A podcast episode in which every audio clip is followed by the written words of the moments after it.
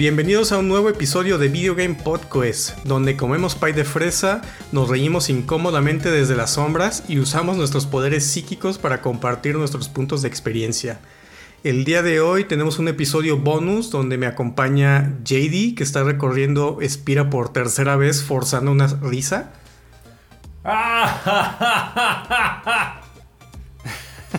También está JP, que está espiando a sus vecinos para su propio beneficio. Y ya vi qué es lo que escondes debajo de tu cama, ¿cuál? También está Aldo, que está subiendo una montaña y muchas selfies a Instapics. Están quedando bien fresonas las fotos. Y yo soy Squall, el nuevo cadete que va a estar guiando el episodio del día de hoy. Entonces, este es nuestro segundo episodio de bonus, muchachos. El día de hoy, pues no nos pusimos poner de acuerdo con un juego, más bien, o estábamos más bien cada quien queriendo jugar diferentes cosas. Y dijimos, ok, va, vamos a hacer un episodio especial donde les vamos a dar un 4x1 de contenido de juegos, que básicamente es que hemos estado jugando en estas últimas semanas, que completaron o que le están entrando, ya sea rejugando por primera vez. Entonces va a ser un episodio interesante con algunas recomendaciones y um, eh, de, buenos juegos. La verdad, los cuatro están interesantes de los que vamos a hablar el día de hoy. Entonces, quédense aquí con nosotros. Y pues vamos a empezar el día de hoy con JD, que trae un, juegazo ya, bueno, ya oldie, pero que creo que los cuatro de nosotros ya tuvimos la oportunidad de jugar. Así que dinos, JD, ¿qué estuviste jugando? Sí, pues les empiezo a platicar, ahora sí, sin risa esta vez sin risa. Eh, la verdad, sí estoy tomando un descanso de todos los juegos nuevos y le estoy siguiendo al, al, maratón que estoy haciendo de la saga de Final Fantasy. Ayer precisamente terminé el Final Fantasy X. Compré la versión remasterizada para PS4, la jugué en el PS5. y este juego eh, lo jugué por primera vez justo cuando salió en PlayStation 2. Recuerdo que pues sí fue hace 20 años, 2001, 2002 que salió. Eh, fue, el, fue un regalo de Navidad de mis papás, me compraron el juego más la consola. Y pues sí me acuerdo que la primera vez que lo jugué para mí fue impresionante. Los gráficos y las voces para la época eran, eran otro nivel. Y la última vez que jugué este también fue el remaster que salió, creo que también había salido para PS3, creo que hace como 5 años salió, no me acuerdo, no me acuerdo exactamente. Y ahora por fin ya lo estoy rejugando como parte del maratón. Este... De, hecho, este juego fue el primer Final Fantasy que hubo en PlayStation 2, ¿verdad? Eh, que también ya era el primero hablado. Exactamente. Y se nota por las voces que todavía no estaban. No habían como. No se habían vuelto expertos los de Square en, en la actuación de voz, pero sí, sí fue el primero. Oye, una duda pues, rápido, pero para, para JP, ¿lo has jugado en japonés? no, ese no. Ah, ok, entonces solo hemos experimentado la, actuación de voz en inglés. Sí. ¿Se reirán igual en otros idiomas? Yo creo que no, más bien se reirán como muchos personajes este, de los animes, como risa forzada, pero es, tiene otro tono completamente diferente. Lo voy a buscar. Sí, debe haber, debe haber algún video en YouTube con, todos los idiomas, ¿no? O, los idiomas que está disponible la remasterización. Exacto. Sí. Sí, pues este, eh, este Final Fantasy me gusta mucho por la historia y los personajes. Creo que el estilo está muy original en comparación con los otros Final Fantasy porque pues se basaron, eh, mayormente se basaron como en el sur de Asia, como los personajes, la, la vestimenta de los personajes, los templos, la arquitectura, se parece mucho como a Tailandia por allá. Y a, diferencia de otros, muchos otros eh, RPGs que es como ambientado en, medieval, que son como europeos, con caballeros, con espadas, este se me hizo muy original porque incluso los personajes tienen, en los videos tienen como ojos rasgados, ¿no? Como, como asiáticos. Eh, para mí, el, este, el Final Fantasy X, creo que es de las mejores historias de cualquier Final Fantasy. Eh, pero ahora revisitándolo, creo que no me gustó mucho ya la parte final. Porque digamos que en la historia este, existe este monstruo que está atacando el, mundo, que es Sim. Y todo el juego te dice, no, es que es muy poderoso, nadie lo puede matar. Y al final, pues bueno, un poco de spoilers también aquí. Voy a, voy a entrar spoilers por los próximos 3, 4 minutos. Eh, digamos que al final ya lo resuelven todo muy fácil, como todo el conflicto. Todo el juego me gusta mucho, excepto esa, esa parte final. Creo que se siente como muy eh, incompleta, no sé. Eh, si recuerdan la historia ustedes, ¿qué, ¿qué, pensaban? Es que no habían intentado pegarle con una pelota de voleibol antes. fue lo primero que me vino a la mente, la pelea contra Sint, que estás así como que en la aeronave y tienes a uno de tus personajes con una de las armas más ridículas, perdón, pues de, de, Final Fantasy, que es la pelota de, de, de Blitzball. que le avientas el pelotazo así al, al, a Sin y te regresa la pelota y la cacho. sí, pero esa parte final, fíjate que ya, o sea, no, no, me gustó. O sea, ya, ya al revisitarlo, se me hizo ya un poco ridícula porque te pintan al, a, Sin, al, al monstruo principal del juego, que es básicamente el villano de todo el juego. Te lo pintan siempre como una criatura súper poderosa, invencible y ya al final como que lo resuelve. Bueno, sí, lo vamos a atacar de frente y este, nos vamos a meter a, su cuerpo ya como para derrotarlo definitivamente. Y es como, ¿qué? Esa es como la solución de todo. ¿Por qué no lo hicieron desde el principio? No sé. Porque no tener aeronave, no sé. Es, como, es que ya llevamos 40 horas aquí en este juego, ya es hora de hacer algo, no sé. Sí, eso fue como lo único que, que siento que les falló.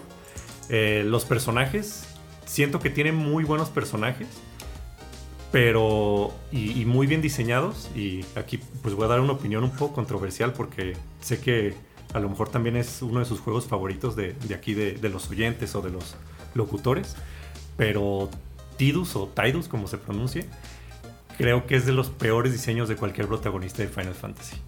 Ese sí. A ver, JP. JP está ofendido. Perdón, perdón. Fuera de aquí. Si me hubiera gustado ver tu, cara si, si estuviéramos grabando por Zoom o, en videollamada.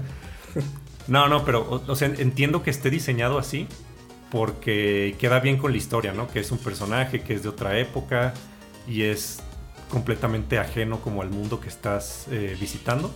Entonces sí siento que quede con la historia, pero el diseño en realidad no, no me gusta. El diseño del personaje no, el, como el traje, no sé, se me hace bien, bien chafa. Y ni de, ni de personalidad tampoco no, no fue mi favorito, pero creo que evoluciona muchísimo durante toda la historia. O sea, al principio como que sí es muy maduro y luego ya como que cambia, cambia bastante ya al final de la historia. Eso, eso sí me, me gusta bastante. Lo que también creo que le falló un poco de, gameplay a, a, este remaster, porque pues he, estado jugando los anteriores, el, el 7, el 8 y el 9 y le, le, incluyeron como la modalidad del el fast forward en las batallas y en cuando estás explorando el mundo y este no lo tiene. Y se me hizo algo lento el juego. Ya que tienes esa, e, esa modalidad en, los demás creo que este se me hizo ya bastante lento ah mira qué interesante porque como que me acuerdo que sí lo tenía pero no seguramente me, me lo imaginé pues, no creo que no o, o lo jugué así normal y nunca me di cuenta no sé ¿Qué se te hizo lento? ¿Las batallas o cómo camina en el mapa? Ajá, como la, exploración que está, está lenta. Creo que también en, algunos escenarios, no sé por qué, siento que había un exceso de random battles. O sea, que eran cada dos pasos ah, una batalla. como, no man, así. Hay, hay, ciertos escenarios que sí están obscenos de. No, no, sé de qué dependa eso, de la programación del juego, no sé. Pero sí hay ciertos escenarios que están obscenos de random battles. Eso sí, ya al final me, me empezó a enfadar bastante eso. Pues sí le pudieron haber agregado algunas cosas, tal vez la del tiempo, como pues es que la cosa del protagonista es que usa mucho como el tiempo en las batallas. No sé si, si hubiera como afectado un poco, ¿no? El sistema de batalla. Mm, bueno, sí, porque es completamente por turnos. Así, aquí no hay como barra, no hay la clásica barra que se llena para que tus personajes puedan atacar. Es, básicamente por turnos y te puedes tomar todo el tiempo que quieras para hacer una acción en la batalla. Ah, sí, sí. Tal vez por eso. Sí, porque ves, ves eso, eso está padre, pues que ves la, barra de turnos y ves qué personajes siguen y cuándo va a atacar el, enemigo y pues ahí es como la estrategia, digamos, de, todo el juego.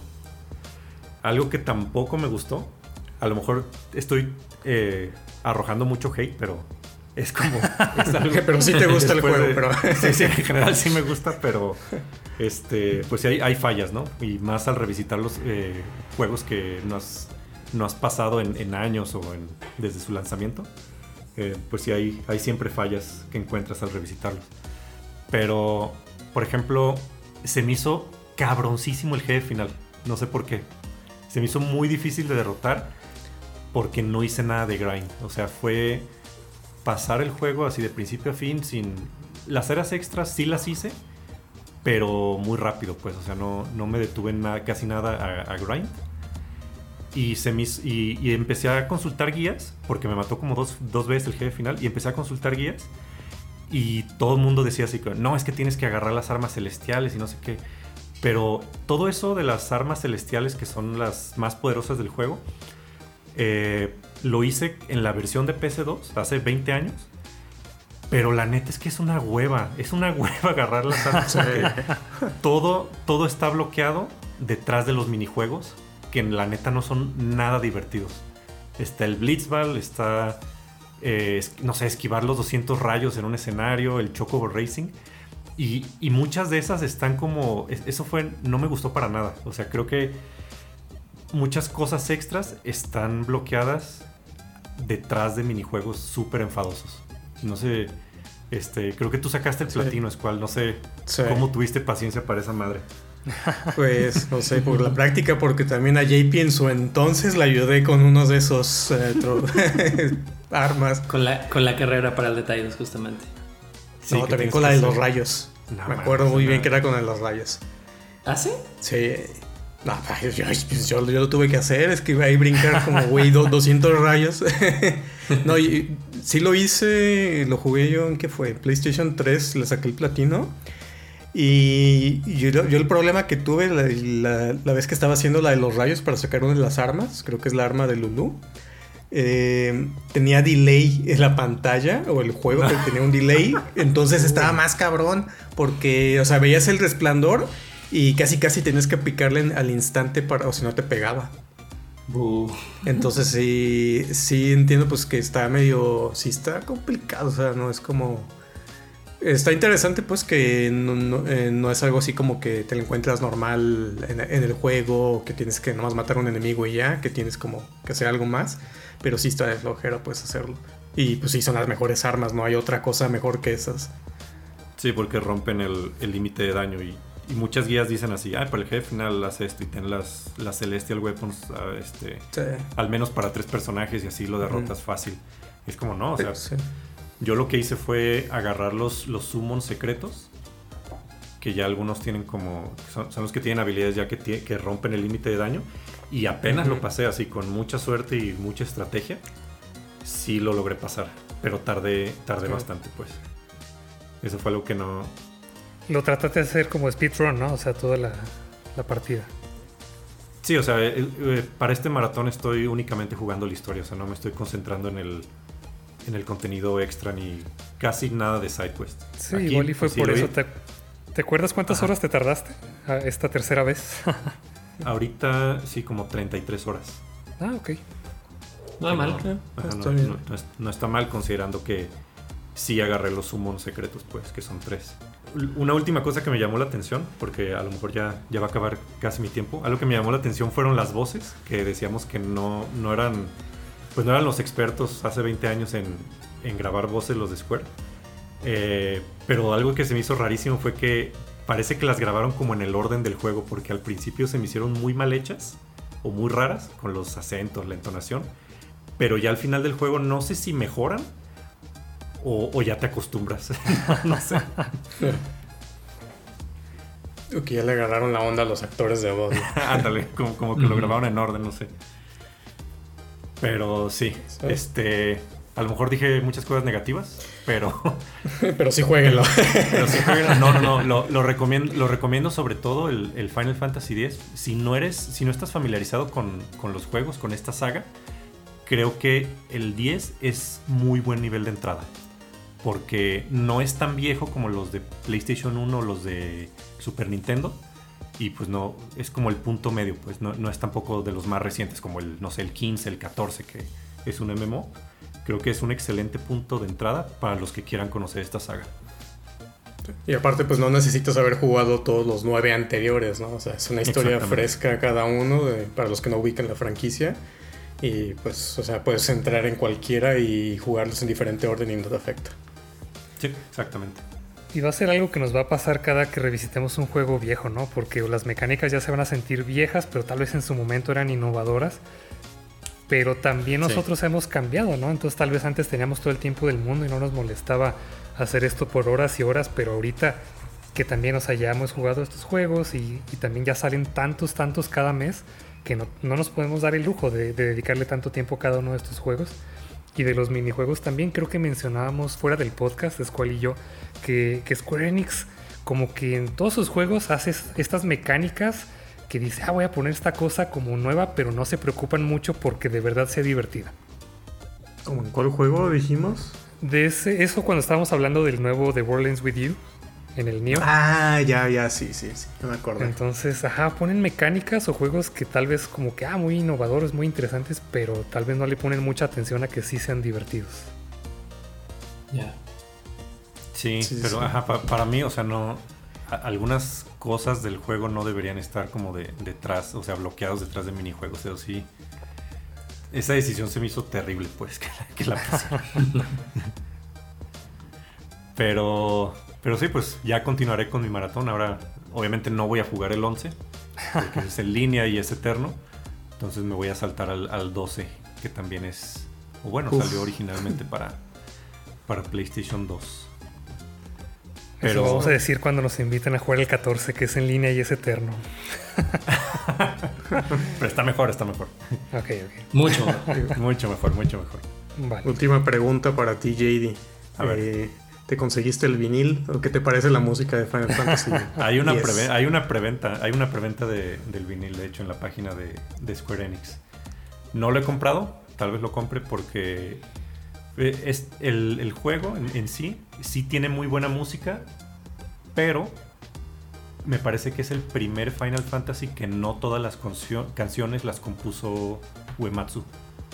Creo que tiene por ahí un, par de compositores extras que son buenos tracks, pero creo que ya se, empieza a sentir diferente este Final Fantasy por lo mismo.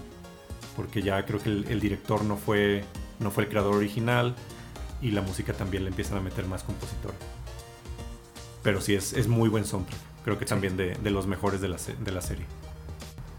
Ok, muy bien, pues ahí está la recomendación Final Fantasy X. Ahorita está disponible pues prácticamente en todas las consolas está el, remaster, entonces ahí que le den una checada. Ok, entonces ahora vayamos con JP que ha estado jugando una cosa bien extraña que antes del episodio nos dijo y todos nos quedamos así como ¿qué? ¿Qué es eso? Entonces, ¿qué, ¿qué, es lo que estás jugando ahorita JP? O jugaste, no sé si ya lo terminaste. Sí, es un juego ya, pues no tan viejo realmente, salió en el 2010, se llama Beholder. Es un juego indie eh, en donde tú tomas el control de una personita que está dibujada como de, como de una sombra. Eh, y básicamente eres el director de un complejo de apartamentos. La cosa es que todo esto se lleva a cabo en un país donde hay un régimen autoritario eh, muy al estilo de Corea del Norte. Que no es Corea del Norte. No, no es Corea del Norte, eso es un genérico, pues. Pero te dan a, entender eso porque pues hay, ciertas cosas, ciertas revistas, este, videos, música, eh, cosas culturales. Simplemente es, muy restrictivo con lo que puedes y no puedes hacer con lo que puedes tener, etc. Y, bueno, tú simplemente te explican que te dan un puesto gubernamental que es ser un, este, digamos, el casero o el administrador de todo el edificio, que es un edificio en teoría público, porque es un gobierno socialista. Y, bueno, tu trabajo básicamente es mantener el edificio, pero conforme vas eh, avanzando en el juego, pues este, te presentan eh, situaciones o decisiones que dependiendo de, qué decisión tomas puede afectar todo el edificio, tu familia, etc. Entonces básicamente es en cada una de ellas tienes que ver qué haces. Puedes ser un buen administrador hacia sus inquilinos y les puedes ayudar tal vez a, esconder su contrabando, que no llegue, o sea, a avisarles cuando va a venir la policía a hacer una revisión. Puedes ponerte del lado del gobierno y puedes empezar a espiar a tus inquilinos y ah, acabo de ver que Squall tiene una revista prohibida debajo de su cama y le hablas a la policía, llega, lo arrestan este, y a ti te dan dinero por haberles ayudado. Por ser o puedes poner, tal vez... sí, exactamente.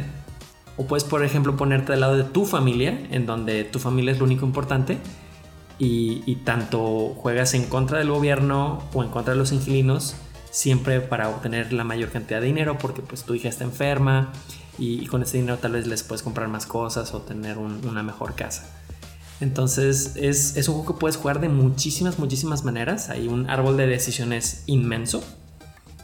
Y, y, pues bueno, esta es la segunda vez que lo juego porque ya va a salir la tercera versión de este juego. Entonces dije, ah, creo que es buen momento de jugar el, 1 y el 2. Y por ejemplo estoy tomando una, un, approach completamente diferente. Esta vez estoy siendo malvado y este, siendo leal al gobierno. Y, la verdad es que es un juego completamente diferente. Traidor. Eh, depende de cómo lo ves. No, no, no, soy, soy leal al gobierno. Bueno, traidor a la resistencia. Ajá, exacto. Entonces, pues está interesante, se les recomiendo mucho. Es un juego indie. Eh, el arte está muy interesante, es todo como con sombras. Las, todos los personajes están dibujados como si fueran sombras. Y pues es, es muy interesante. Tienes que ir, este, pues poco a poco ir descubriendo los horarios de las personas, de tus inquilinos, para ver cuándo no están en casa y te puedes meter a espiar o aprender skills de cómo ver lo que está pasando a través de, los cerrojos de las puertas o a, ocultar contrabando. La verdad es que está muy muy interesante, es, una idea muy original, me gusta mucho. Me recuerda, me recordó al, al que mencionaba la otra vez, al de Papers, Please, un poco. De, hecho, dicen las malas lenguas que, justamente este juego se basó en, Papers, Please. Ah. Está basado más o menos en, la misma, en el mismo tipo de gobierno de distopia. Tienes también decisiones en donde si le quieres ayudar al gobierno o si le quieres ayudar a, alguien más, cambia todo, pero pues es un juego un poquito más nuevo, mejores gráficas, este, no sé, está, está muy interesante. Pero sí, son similares. Si algún día necesito a alguien para hacer business acá oscuros con el gobierno, ya sé quién habla. Ándale. Yo tengo una pregunta porque no, no he visto imágenes, la verdad, pero o sea, ¿es, primera persona, es tercera persona? Porque cuando dice Cindy, me imagino que es como vista isométrica, no sé. O sea, como qué tipo de juego es. Eh, no, en este caso es, es, pues se podría decir que es prácticamente 2D. Ajá. Eh, Tú simplemente vas moviendo tu monito a través de, los pisos. Si puedes, digamos, moverte hacia el fondo y hacia atrás, cambias de piso, caminas de izquierda a derecha. Este, pero prácticamente es, es 2D. Es en tercera persona, tú ves a tu monito moverse, ves cómo se agacha para ver que haya dejado la cama, ese tipo de cosas. Y es un juego para Steam, ¿verdad? ¿Solamente está ahí o está también en otra plataforma? Eh, según yo, solamente está en Steam. Creo que en algún momento lo quieren sacar a Switch. Pero pues sí es un poquito oscuro. Entonces igual y, no le fue muy bien ah, para tratar de llegar a esa plataforma. Pero pues creo que solamente está en, en Wikipedia dice Android, Nintendo Switch, PlayStation 4, iOS, Microsoft Windows, Mac OS, Linux, Xbox One. Oh, good to know. Les fue muy bien entonces. Qué bien, qué bien. 2000, aunque, bueno, ajá, dice la fecha 2016, noviembre. Ajá. Exacto. Ah, vaya, vaya. Y otra pregunta, porque dijiste, dijiste por ejemplo que lo estabas volviendo a, rejugar porque iba a salir la tercera parte o la tercera versión. Pero tiene varios finales, o sea, dependiendo lo que decidas, te sale algún final y, cómo pasa el progreso a los siguientes juegos. Un poquito, no, realmente no tienen una continuidad, una historia. Porque de hecho en el número 2 este, te, hacen pensar que eres una persona diferente y que trabaja esta vez ya en una oficina de gobierno. Este, pero, pero bueno, en, cada una de, las entregas sí eres tu propio personaje, tienes tu propia circunstancia, tu propia historia. Y sí, dependiendo de las decisiones que tomes, eh, cambia la historia. si te pasas de lanza, por ejemplo, con, con tus inquilinos y los empiezan a arrestar o ellos mismos empiezan a, ir porque pues, no, no, confían en ti y se pueden, pueden decidir mudarse a otro lugar. Si se queda vacío el, el edificio, tú pierdes tu trabajo y te meten a la cárcel. Entonces tienes que llevar como un balance. Eh, también si les ayudas demasiado a los inquilinos y la policía te atrapa, te pueden meter a la cárcel y, ahí se termina el juego. Vale, sí. Por traidor. Eso, se escucha interesante eso. Ajá, entonces estos escenarios, o sea, técnicamente lo estás terminando el juego si te atrapan o si, o si no. O sea, si cuenta como que se terminó el juego. Sí, exactamente. ah, ok, ok. O, te atrapan y bueno, tienes que volver a empezar. Ah, ok. O, o no sé, de este, cargar un, un save pasado. Ah, ya. O, puedes ir viendo poco a poco la historia de cada uno de, las familias o de inquilinos de tu departamento. Este, también ellos tienen como su propia historia, entonces puedes ayudarles a, no sé, escapar del país o les ayudas a comercializar drogas, ese tipo de cosas. Entonces también vas viendo la historia de tus inquilinos y eventualmente pues ya se, se acaba el contenido, tienes tu familia, sigues viviendo ahí, todo tranquilo. Es que mi duda era esa, si te atrapan, si te regresan a un save point, o es como, ah, ya se acabó este archivo, tienes que empezar otra vez desde cero. Todavía no he llegado a esa parte, o sea, todavía no me han atrapado. Ah, ok. Pero si mal no recuerdo, si, si te atrapan, este... Eh, puedes, puedes evitar que te lleven a la cárcel si les das una mordida a los policías o también tienes un recurso que es como tu reputación con el gobierno. Entonces puedes usar un poquito de esos recursos para evitar ir a la cárcel, pero si se te caen esos recursos y no hay otra forma, si te vas a la cárcel ya no puedes hacer nada más que cargar un archivo anterior de, tu save. ¿Y como cuántas horas como para una, un playthrough así de principio a fin? No está largo, no está largo. Este, la primera vez yo me tardé más o menos como unas 8, como de 8 a 10 horas. Ah, ok. Hacer todo. Es un juego cortito, si hay muchas cosas que hacer este, no tienes que hacerlas todas, tampoco no puedes hacerlas todas porque dependiendo de tus decisiones pues, se va un inquilino y ya no puedes ver su historia, por ejemplo. Pero es un juego muy interesante, no tan largo. Tiene pues, rejugabilidad, ¿no? Y muy, sí, muy rejugable, eso es, eso es bastante bueno. Y no caro, me imagino. No, ahorita estoy viendo y está en Steam a 100 pesos, ah. más o menos como 5 dólares. no, pues ya.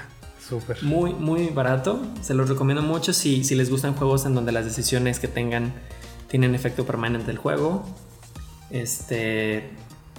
Si no le tienen miedo a las decisiones morales, porque hay veces en donde que tienes que decidir si le ayudas a una anciana que la van a mandar a la cárcel o compras medicina para tu hija.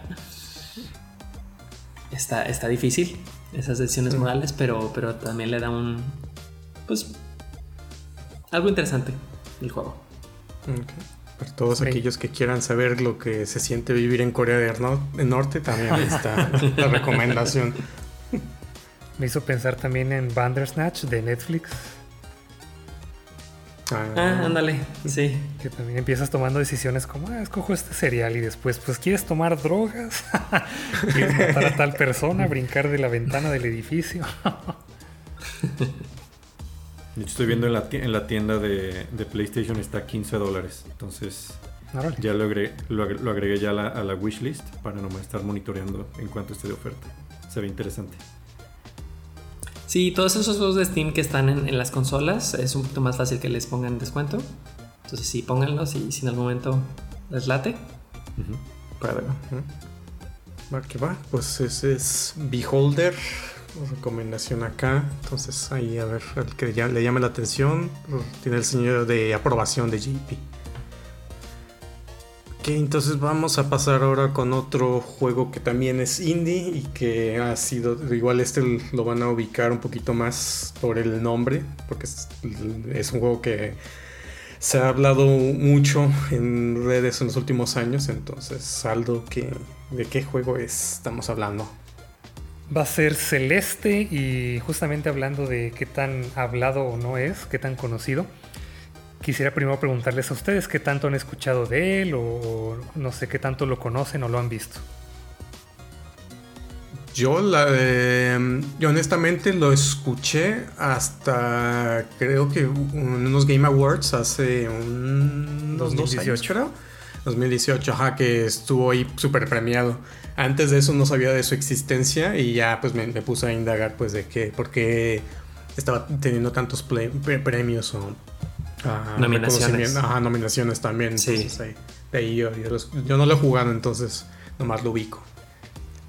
Yo sí lo jugué, pero la verdad es que no tuve toda la paciencia para completarlo, pero yo creo que jugué como la mitad del juego. Pero sí, desde que salió, sí tuvo muy buenas críticas y fue muy aclamado y también creo que para, para, varias premiaciones hacia el, final del año, no me acuerdo en qué año salió, pero sí lo nominaron para varias categorías, no estoy seguro, creo que, creo que fue, fue también tipo como el, el, Hades que lo nominaron como mejor juego del año en su época en los, llegó a, en los Video Game Awards, sí. Llegó a nominación junto a God of War y otros juegos buenazos. sí, sí, me, acuerdo por, por, la, por la melodía que, que hacen de todos los juegos nominados, que es como una orquesta en vivo, y ahí pusieron como el tema de, Celeste. Entonces creo que por eso me acuerdo que estuvo en, en los mejores juegos. Pero sí, yo no tuve la paciencia para pasarlo, se me hizo muy difícil. Yo también lo, lo, tengo en mi wishlist por todas esas nominaciones y me da mucha curiosidad porque viendo de qué se trata el juego, no me llamaba ni poquito la atención.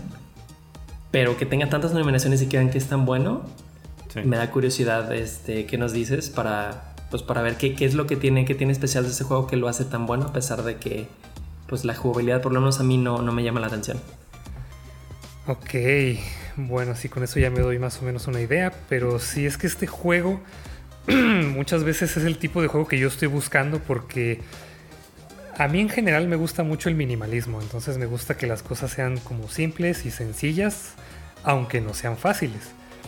Eh, entonces lo uso mucho cuando diseño el minimalismo, pero también en los juegos sí me gustan eh, de acción-aventura que de repente tenga mucho diálogo, mucha historia, personajes y todo esto, pero a veces nada más quiero sentarme a, jugar algo sencillo, ¿no? Entonces en este es, un juego de plataforma, entonces es bastante simple, es una chica que decide que va a subir una montaña, pero está muy complicado. Y lo curioso de que, o sea, a pesar de que es entre comillas simple, está muy, muy, muy bien hecho. Le pusieron como mucha atención al detalle, lo pulieron muchísimo. Entonces a pesar de que nada más caminas, brincas, escalas y tienes como un dash, eh, es muy muy ingenioso, o sea, los niveles también no se vuelve el juego repetitivo porque va aumentando la dificultad y también como hay, vas como por niveles y cada nivel tiene como escenarios diferentes, entonces también la música va cambiando, te vas encontrando con diferentes personajes, incluso con uno que es como parte de ti misma. Entonces le van metiendo como varios detallitos que no permite que te aburra y la dificultad también empieza sencillo pero se va poniendo cada vez más y más desafiante. Eh, no sé, en general se me hizo muy divertido, eh, fácil de tomar, a pesar de que sí está difícil de terminar, o sea, cualquier persona puede agarrarlo y empezar con los primeros niveles y ya va aumentando la dificultad. Y también lo hicieron muy accesible porque no tiene dificultades, pero tiene diferentes modos de asistencia. Entonces, si realmente solo quieres ver como la historia eh, o nada más quieres pasar a través de todos estos niveles, puedes poner estos modos de asistencia, puedes hacer que no se te acaben como la, fuerza para ir escalando, o que tengas dash infinitos, o que no te mueras, eh, etcétera, etcétera. Entonces lo hacen como bastante agradable para todo mundo. Y no sé, si, tengan como alguna duda de lo que han visto o algo que les intrigue. Pues sobre todo eso de las mecánicas de. ¿Cómo se llama? De accesibilidad, que creo que es lo que más le escuché a este juego, de que este lo simplemente de una manera diferente que tú puedes adaptar. Entonces no sé si tuviste la oportunidad de probarlo o si no te hizo falta, no sé. Yo pues no me acuerdo que tuviera, que, yo no me acuerdo para nada que tuviera ese modo de accesibilidad de, de, lo que dices del dash infinito o las vidas infinitas. Es que esto lo... No, a lo mejor no le puse atención, pero, pero a lo mejor sí lo hubiera pasado así. si, le hubiera pues puesto el, el assist mode. Sí, es que ahí les va justamente para contestarlo los dos. Ah, cuando comienzas, bueno, cada que, que prendes la consola y pones el juego y eliges tu archivo, ahí te pregunta, ¿quieres activar los modos de asistencia? Y ya le puedes poner que sí o que no. Y si le pones que sí, una vez que ya estás jugando, eh, pausas el juego y ahí en opciones los puedes prender y apagar. Cuando jugué la historia, no los usé, o sea, los ignoré, dije, pues vamos jugándolo porque sí había escuchado que está muy difícil y lo está, pero el desarrollador sí dijo que, lo diseñó para que fuera como un desafío que se va a sentir muy bien una vez que lo terminaras, ¿no? Entonces dije, va, yo quiero esa experiencia. Entonces jugué toda la historia así sin el modo de asistencia, pero una vez que lo terminé, desbloqueas muchas cosas. Puedes desbloquear como un cassette del lado B de cada nivel, que va a ser más difícil. Y también le agregaron como DLCs de dos niveles que también están más difíciles todavía. Y de esos pude pasar tres así normales, pero después de ese ya no pude. Ahí sí dije, bueno, buen momento para probar este modo de asistencia, ¿no? Y le quita el reto, pero deja, o sea, sí, o sea, cada quien va a decidir, porque puedes activar uno, como puedes activar todos estos modos, ya, ya depende de cada quien. Lo adaptas al reto que quieras sentir, pero yo honestamente nada más como quería completarlo, le activé todos. Y sí, no tiene reto, no está difícil, pero aún así yo quería explorar estos mundos y como conseguir todos los coleccionables, ¿no? Entonces le activé todos y con eso, ¡pum!, ya terminé todo fácil y rápido. Sí, a lo mejor cuando lo empecé me sentí muy temerario de que no, el assist, el assist mode es para débiles. Yo así lo voy a pasar con la dificultad normal de como debió, como, como fue programado el juego. Pero, pero no, ya ahorita diría, ah, le voy a poner así, me vale madre. Sí, o sea, podría si quieres nada más como terminarlo, pero yo creo que como con cualquier juego la dificultad lo que lo que pone a prueba es tu paciencia, porque realmente cualquier juego que esté difícil, si te sientas y le dedicas el tiempo y dices, a ver, es que voy a hacer esto, me equivoqué en tal parte, le voy a tratar de hacer de esta otra manera, como también son niveles muy cortos, eh, muy rápido puedes ver, ah, se resuelve de esta otra manera, ¿no? O no nada más cómo se resuelve, sino es de, de perfección y de destreza. Entonces es intentar, intentar hasta que te salga bien. Y lo que hace muy bien este juego, que me gusta mucho que lo, eh, que lo pongan en todos los juegos, es cuando mueres y tienes como tu respawn, es inmediato. O sea, no tienes una, una pantalla de carga, todo es eh, inmediatamente a, seguir jugando. Sí, es por pantallas, ¿no? O sea, que, te, que te, regresa como al, al principio de la pantalla. Sí, exactamente. Tienes una muerte estilo Mega Man, se hace como bolitas y ¡pum! inmediatamente ya estás al inicio de, de la pantalla, porque es plataformero, pero como side-scroller puede ser hacia, la, hacia los lados o hacia arriba. ¿Y tienes vidas infinitas o también es parte de la dificultad de eso? No, es infinito. Entonces por ese lado no, no, no tienes ningún miedo, ¿no? De que Ay, se me van a acabar las vidas o me van a regresar hasta abajo. No, es seguir intentando, es simplemente el reto de cada nivel y ya son pasos adelante, pasos adelante. Lo único que no me gustó que sí le criticaría el juego es que no tienes un mapa. Entonces a veces llegas a una pantalla que tiene tres salidas, ¿no? Una a la izquierda, una a la derecha y una arriba. Y a veces cuando sales por una ya no te puedes regresar. Y si quieres explorar, pues no está chido, ¿no? O sea, como, no, espérate, pues es que no sabía cuál era el buen camino o dónde estaban los coleccionables y ya no me puedo regresar, ¿no? Tienes que darle como regresar al principio de, de todos esos niveles, entonces como que eso no me gustó tanto. Sí, creo que, creo que eso que dices es que yo nomás pasé como la mitad. Creo que pasé hasta el mundo 3, el del hotel. Fue el, fue el último que pasé. Ah, y ahí ya se empieza a poner así de, que tienen varias salidas las pantallas y ya no sabes bien cuál es la salida del nivel o para progresar y cuál es para los coleccionables. Eso también me empezó a desesperar ahí. Sí, casi siempre para juegos de explorar sí me gusta como ir poquito, o sea, cuando veo tres caminos, pues los tomo todos así como poquito y ya digo, ah, este es un pasillo pequeño, entonces este no es el camino verdadero, entonces el que voy a tomar primero porque va a haber algún aire, ¿no? Algún cofre, un lo que sea. Pero en este sí, o sea, no sabes y luego no hay un mapa, entonces no, o sea, si te sigues adelante ya no te puedes regresar.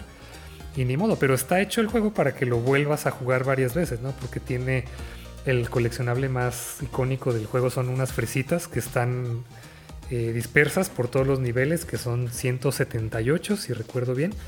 Es el único trofeo que me falta porque me ha dado flojera como regresar a jugar todo el juego y a buscar dónde me, faltaron. Porque pueden estar ocultas atrás de una pared falsa y este, o, tienes que romper alguna pared y demás. ¿Y el juego no te dice así como en qué nivel te faltan fresas o cuántas te faltan en cada lado? Sí, cuando escoges el nivel, eh, incluso te lo pone por secciones, puedes empezar en la sección que tú quieras y ahí te marca cuántas fresas hay y cuántas ya tienes. Entonces, sí está accesible, pero aún así dije, ay, 178, dije, mm, me la voy a pensar un poco. aunque le dejé el modo asista, entonces lo haría rápido, entre comillas, pero no sé, sería como rejugar todo el juego, ¿no? ¿Qué tan largo es? Eh, justo tengo aquí, yo lo terminé en 7 horas y 30 minutos. Con, a ver que, si tratan de adivinar cuántas muertes. ah, sí, era, lo que te iba a preguntar, porque me acuerdo que te cuentan las muertes después, de, cada, después de cada mundo. Y supongo que también al final del juego también te hacen el conteo general. Pero yo me acuerdo que en, el último mundo que pasé, me contó como sesenta y tantas muertes. Entonces, como cuántas le tantean así de todo el juego, cuántas muertes. Yo 537. Ok. Yo me voy a ir por 600. Ok. Yo 444. 1269. bueno, gané porque quedé más cerca. ¿Sí? Y es que pasan muy rápido, o sea, realmente rapidísimo te equivocas y lo intentas otra vez y otra vez y otra vez y si regresas muchísimo. Entonces es parte de la duración también es eso, ¿no? De que tanto tienes que repetir un mapa. Entonces esto también le va acumulando el tiempo, ¿no? Es, si supieras hacer todo así bien, eh, sería corto entonces. Sí, pero son mapas muy pequeños. Bueno, más bien cada pantalla en lo que avanzas a la que sigue son muy pequeños. Entonces están muy difíciles porque es de, perfección y destreza. Pero una vez que lo logras, pues, ya pasas a la que sigue. Y ya no te regresan otra vez a la, anterior, sino ahí mismo vuelves a empezar. Entonces es difícil y te mueres, no sé, 5, 10, hasta 20 en cada pantalla. Pero pasa a la siguiente y ya otra vez. Sí, yo creo que lo voy, eh, también ahí lo tengo ahí en, mi, dentro de mi backlog, entonces yo creo que le voy a dar una oportunidad, una probada para ver qué, tal. Sí, y, puedes hacer partidas cortas, ¿no? Si ya tengo media hora, pues ah, puedo avanzar unos 3, 4 niveles, ¿no? Entonces, eso me gustó mucho, de que es muy fácil de agarrar, es muy accesible y está... A mí me pareció bastante divertido, la música también muy, muy buena. Eh, tuvo muy buenos reviews, tiene 10 en IGN y 92 en Metacritic. Y efectivamente ganó el mejor juego indie en el 2018 y nominado a mejor juego del año. A pesar de que sí, o sea, menos de 8 horas lo puedes terminar, es corto, pero también lo que no he mencionado, la historia está como muy agradable, ¿no? Esta chica tiene como problemas de un poco de temas de salud mental, entonces tiene un poco de depresión o de le dan ataques de ansiedad y esa es como la temática alrededor del juego, ¿no? De que escalar la montaña, la metáfora de escalar la montaña, ¿no? ella misma se pone el reto, ajá, ella dice, voy a subir esta montaña y me va a costar mucho trabajo, pero lo voy a lograr. Entonces tienes como estos pequeños ataques, ¿no? Eh, durante el juego, pero me gustó porque te inspira a seguir adelante. O sea, no es como, ay, pues estás dañado, ¿no? no o sea, es que tienes esto, pero bueno, todos tenemos algo y es parte de nosotros y hay que avanzar junto con todo esto. Vaya, pues muy buena. Eh, y la, la mecánica va muy bien con la temática y todo lo del este problema de, de la protagonista, ¿no? Entonces, que, creo que eso también era mucho lo que hablaban de, este juego, ¿no? De que el tema que toca y cómo lo afronta el protagonista es algo que a mucha gente que padece este tipo de cosas también le ha ayudado como a reconocer y trabajar pues en los problemas que tiene. Sí, incluso en algún punto te hacen una recomendación de un ejercicio de respiración como para aprender a calmarte. Ah, no, interesante. Mm, vale, entonces para el cierre voy a dar eh, mi review. En una palabra, para mí este juego es prominente.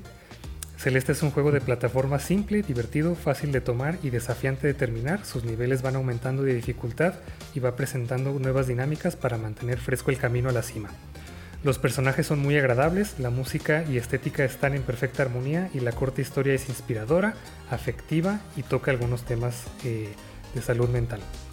El juego nos alienta a ser valientes y seguir adelante con todo y los problemas que podemos tener en nuestro camino para poder llegar a nuevas alturas. Yo le doy a este juego 9.1 fresas y si fuera una comida para mí es como un pastel de fresa de varios pisos. Entonces se puede ver simple, disfrutable y cuando lo compras crees que sí te lo acabas fácilmente, pero te vas dando cuenta de que cada vez se pone más difícil el asunto. Cada piso tiene diferentes decoraciones y sabores, así que no enfada. En el camino puedes tener dudas y un poco de remordimiento, pero realmente recorrerlo y terminarlo es una delicia. Ahí es buena comparación ahí. Cool. Sí, lo recomiendo bastante. Ahí está la recomendación. Celeste. ¿Es celeste o celeste? Pues no sé en inglés cómo. que yo siempre lo, he escuchado de ambas maneras y no me queda la duda de no sé cuál es la si es por pronunciación, pero bueno, es celeste. En español, en español es celeste. Ajá, correcto. El tono de, el tono de azul. Que la montaña es azul. Ya, entonces ahí está. Y creo que está disponible en todas las consolas. Entonces ahí si lo quieren checar. Tiene el sello de aprobación de, con fresas de Aldo. ok, entonces ya para cerrar el episodio me toca a mí. Yo estuve jugando un pequeño juego de culto que recientemente acaba de recibir su secuela y que por razones desconocidas de la vida no me había dado la oportunidad de probar a pesar de que ya salió ya hace pues, más de 15 años. Es un juego viejito y pues se trata de Psychonauts del estudio Double Fine, que no sé si lo han escuchado, lo han jugado algunos de ustedes. No, lo he jugado, pero ya lo compré y me lo recomienda mucho un amigo que, es amigo del podcast. Saludos a Jorge. Saludos, Jorge. y hace bien en recomendarte porque si este juego yo también no lo había jugado. Eh, salió originalmente en el 2005 para Xbox y unos meses después lo pusieron en PlayStation 2. Y es un juego como que nadie peló honestamente al inicio, como que era muy desconocido. Porque en el 2005, nomás para dar contexto de algunos juegos que estaban en el 2005, Resident Evil 4, Xenosaga el episodio 2, el primer God of War de PlayStation 2, Pokémon Emerald, Killer 7, Will of Katamari. A final de año estuvo Shadow of the Colossus, Mario Kart 10 y Kingdom Hearts 2. Y pues también por la... Creo que estaba por salir el Xbox 360 también por esa temporada. Entonces sí, estaba cargadito. Pero es una joyita ahí oculta que y ahorita ya como que pues, le pesa un poquito los años pues en, la cuestión gráfica, pero tiene varias ideas y la historia está muy, muy interesante, pues varios conceptos. Eh, entonces este juego lo publicó Majesco Entertainment, que si no lo han escuchado de ellos pues no me sorprende porque pues quebraron después de una serie de lanzamientos de bajas ventas, incluido este juego. Y creo que también ahí estuvo el, ¿cómo se llama? Rising, creo también. Hay, varios, varios jueguitos que, pues, nomás. Este juego realmente no fue un hit en ventas, en lanzamiento. Fue, creo que hasta después que lo sacaron en port, en Steam, eh, que ya agarró un poquito más de, ventas y se hizo famosito. Porque es, es dirigido por Tim Schafer que tal vez lo ubiquen por juegos como Green Fandango, Monkey Island, otro Day of the Tentacle, eh, Brutal Legend. O sea, ah, principalmente creo que es como por el humor que maneja en sus juegos, es como lo interesante de, este eh, director. Y pues. Me llama, la, atención este juego porque, bueno, a lo mejor voy a revelar una vez más mi edad. Pero me acuerdo, me acuerdo haberlo visto mucho en portadas cuando compraba revistas de videojuegos que era la de, la de EGM, uh. que es Electronic Gaming Monthly, algo así se llamaba, y PlayStation Power también. Y sí, me acuerdo haber visto, o sea, varias veces en la portada o artículos de eso. Y también siempre me acuerdo que lo mencionan en listas de los juegos más infravalorados de X consola. O los juegos, este, o los mejores juegos de culto, por ejemplo, como decías. Y siempre mencionan ese juego y me ha llamado mucho la atención. Pero pues. Sí, de hecho. Está en el backlog. y de hecho, eh, sí está incluido en una lista de lo que llaman los mejores videojuegos creados. Sí, no sabía que existía eso y está incluido en los juegos del 2005. Entonces, sí. Eh, es un juego que estaba como adelantado a su época porque tenía varias mecánicas que eran novedosas por ese entonces. Como que tú estabas acostumbrado así al Mario, que fue Mario Sunshine, Mario 64 y este innova en varias cosillas ahí en la plataforma. Y pues sí, es un juego de plataforma 3D, de, aventura, colectatón. a mí me dio mucho el feeling de otros juegos como eh, siendo Conker's Bad for Day, Banjo Kazooie, American McGee Alice. Tiene como un feeling de esos juegos, como que lo sentí mientras estaba jugando. Eh, porque en esencia vas visitando diferentes mundos. Tienes un mundo que es como un lobby. Bueno, eh, tienes un lobby y de ahí vas entrando a los diferentes mundos. Y siempre hay cosas como que encontrar dentro del lobby y, dentro de cada uno de esos mundos. Y una de las razones por las cuales a lo mejor lo ubicaba, pero no me llamaba mucho la atención, era por el estilo de arte, que es como muy Tim Burtonesco sí, como tipo Nightmare Before Christmas, algunos personajes que se aparecen muchísimo ahí, algunos los que salen en esa película. Como que al inicio no me encajaba mucho, digo, ah, pues eh, no, como que no me llama mucho la atención, pero ya como que quité esa barrera de que, bueno, pues ya voy a probar a ver, a ver qué tal. Y sí, sí, es un juego que vale la pena. No es un juego de 10, pero sí tiene, no es perfecto tampoco, pero sí tiene muchas cosas interesantes. Igual les quería platicar un poquito más a grandes rasgos de la historia, que fue creo que lo que me ayudó a atraparme para poder jugarlo y como que me metiera el juego. Eh, haz de cuenta que la, historia básicamente tú eres eh, el personaje principal se llama Rasputin o Ras, que es un niño de una familia de cirqueros que se escapa del circo para colarse a un campamento de cadetes que, o para candidatos a ser Psychonauts. En el juego, los Psychonauts son una especie de espías que tienen poderes psíquicos.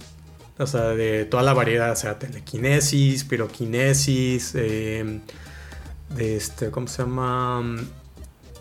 Ah. Bueno, de, ese estilo, pues, o sea, para ser invisible, eh, eh, clarividencia, o sea, hay diferentes poderes. Entonces tú te cuelas a este campamento, te cachan, te dejan estar ahí eh, un día eh, y, le hablan a tus papás que van a ir a recogerte al día siguiente. Y mientras estás ahí, pues te dejan tomar como el curso básico de, habilidades para Psychonauts.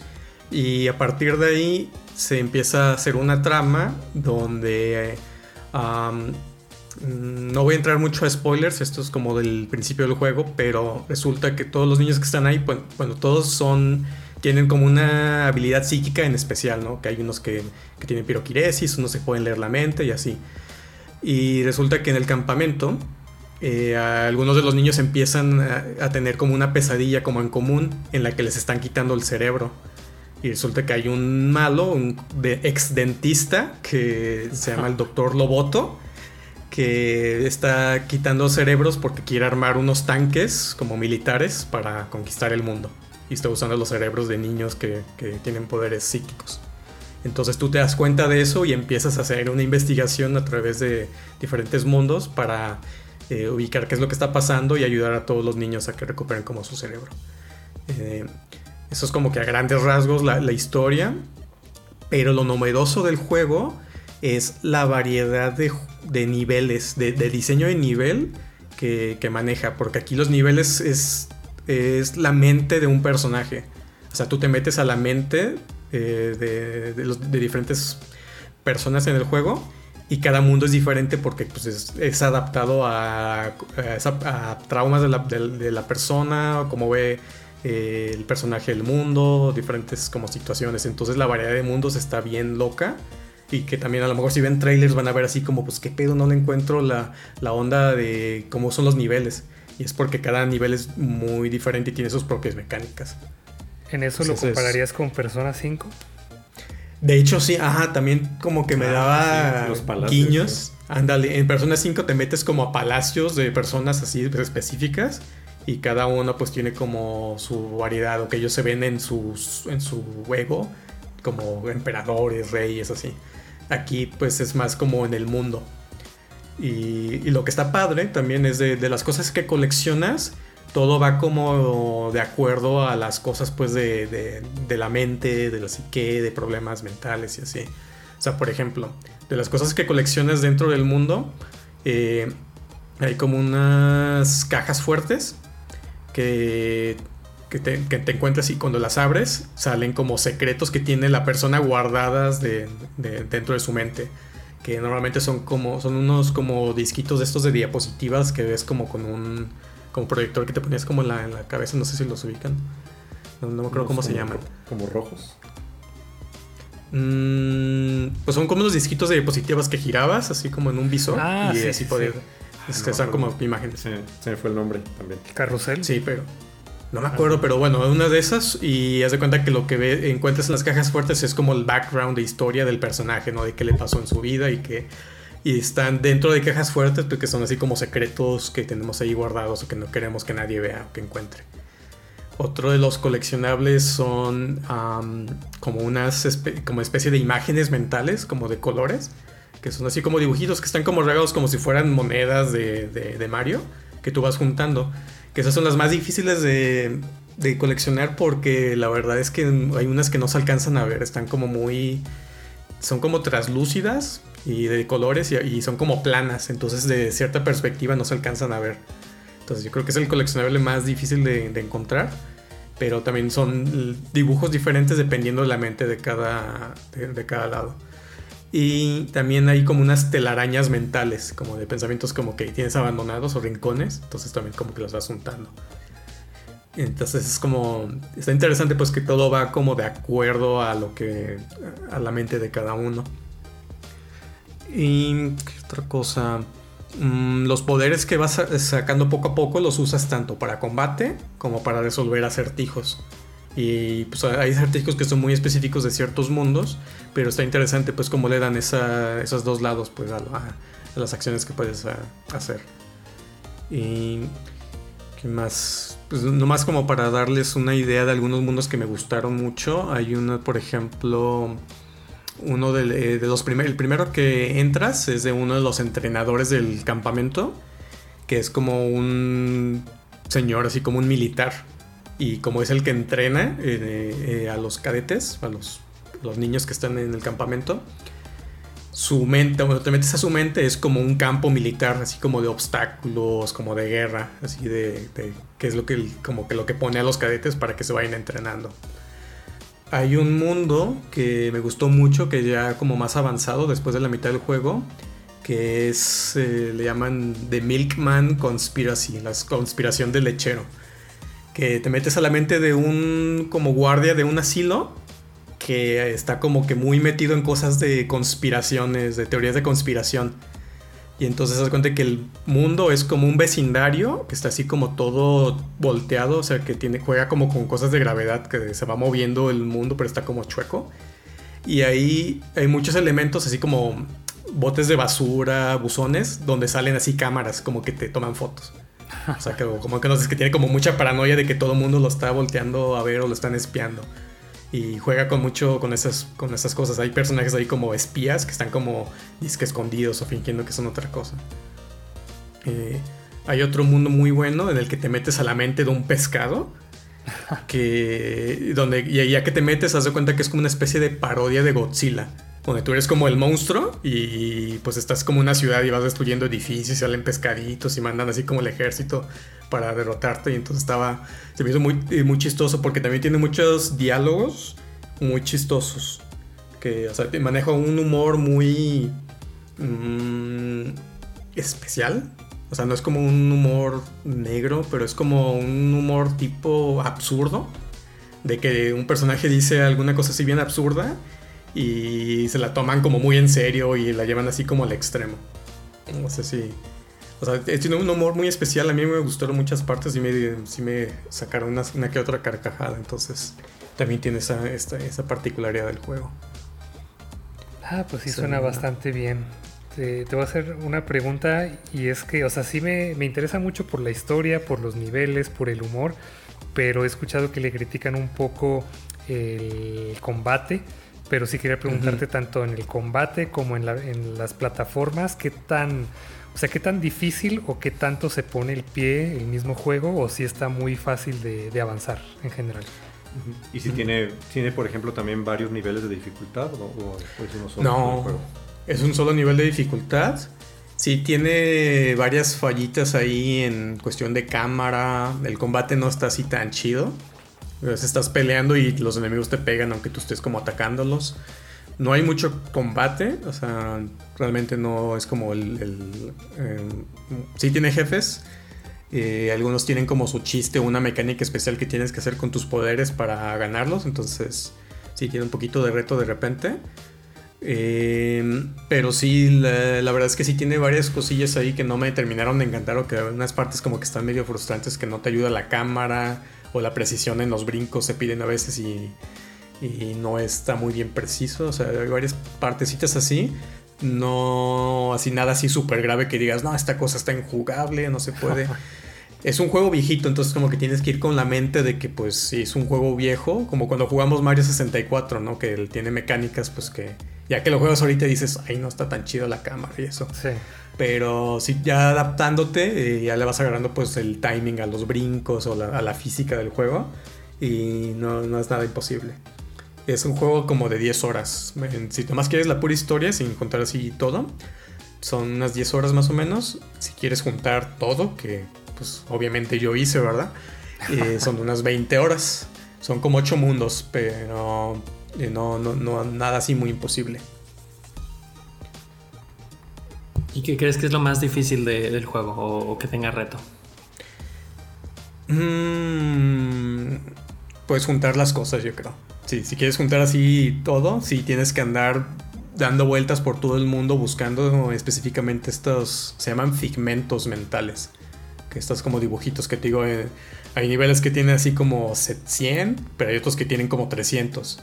Están repartidos por, por todos lados. Entonces sí, es una frieguita andar buscándolo. Puedes ver guías, obviamente, ¿no? De, para que veas dónde están.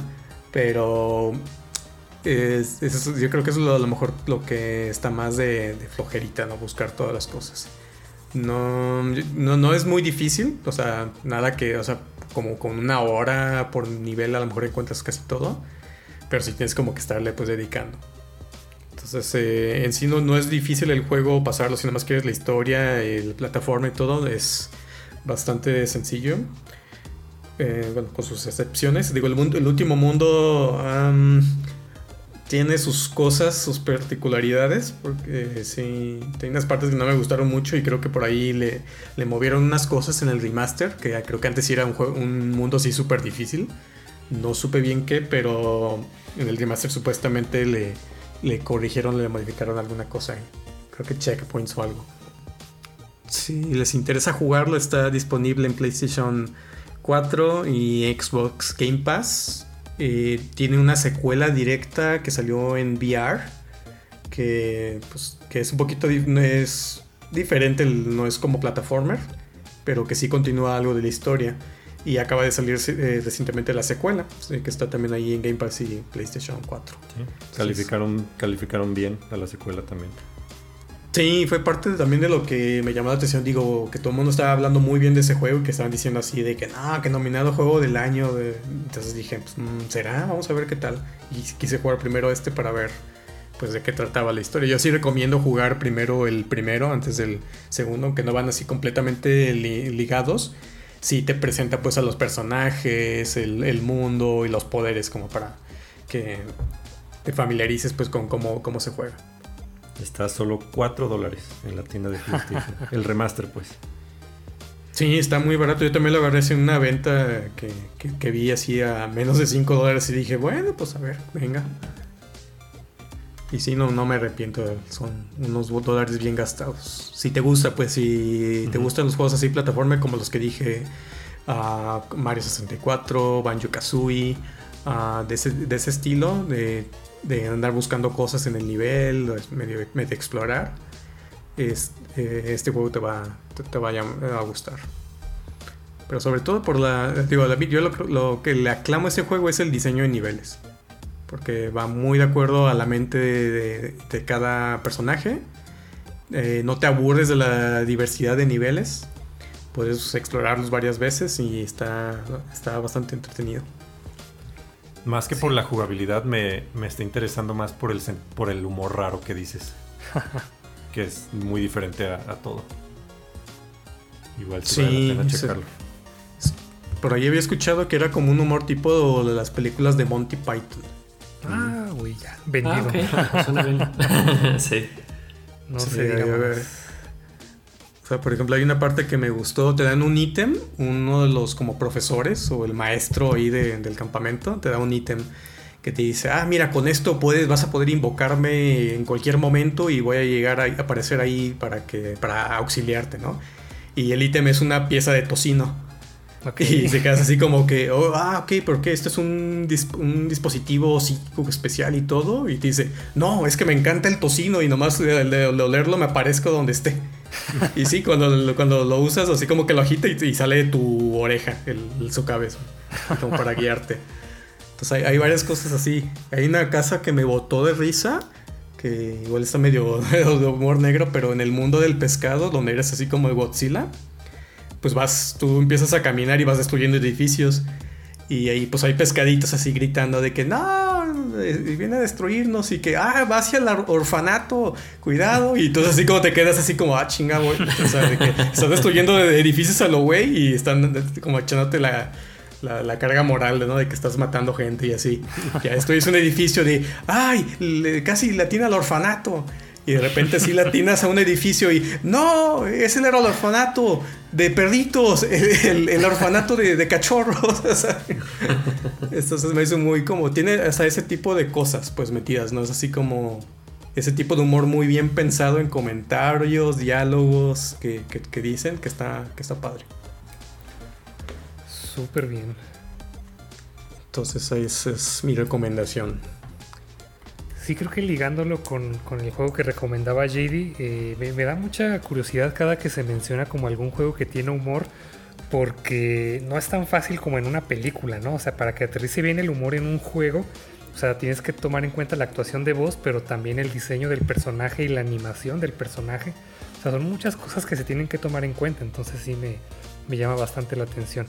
También por el hecho de que hace poco, de hecho justo antes de que saliera el 2, sí estaba pensando de que ahorita está muy de moda como visitar mundos paralelos, el multiverso, así como hace muchos años estaba muy de moda viajes en el tiempo. Y yo estaba pensando si realmente quisieran hacer eh, algún juego, película, serie, lo que sea como muy extenso, deberían explorar la mente humana que no tiene límites, te puedes imaginar lo que sea. Y anuncian Psychonauts 2. Entonces dije, no, sí, Sí. tengo que echarle un vistazo definitivamente. Sí, es otra también, es mm, parte de este año también jugué el de It Takes Two. Y parte de lo que me gustó de ese juego también fue la variedad de los niveles y de cómo interactúas en cada uno de ellos. Y siento que Psychonauts tiene también mucho de eso.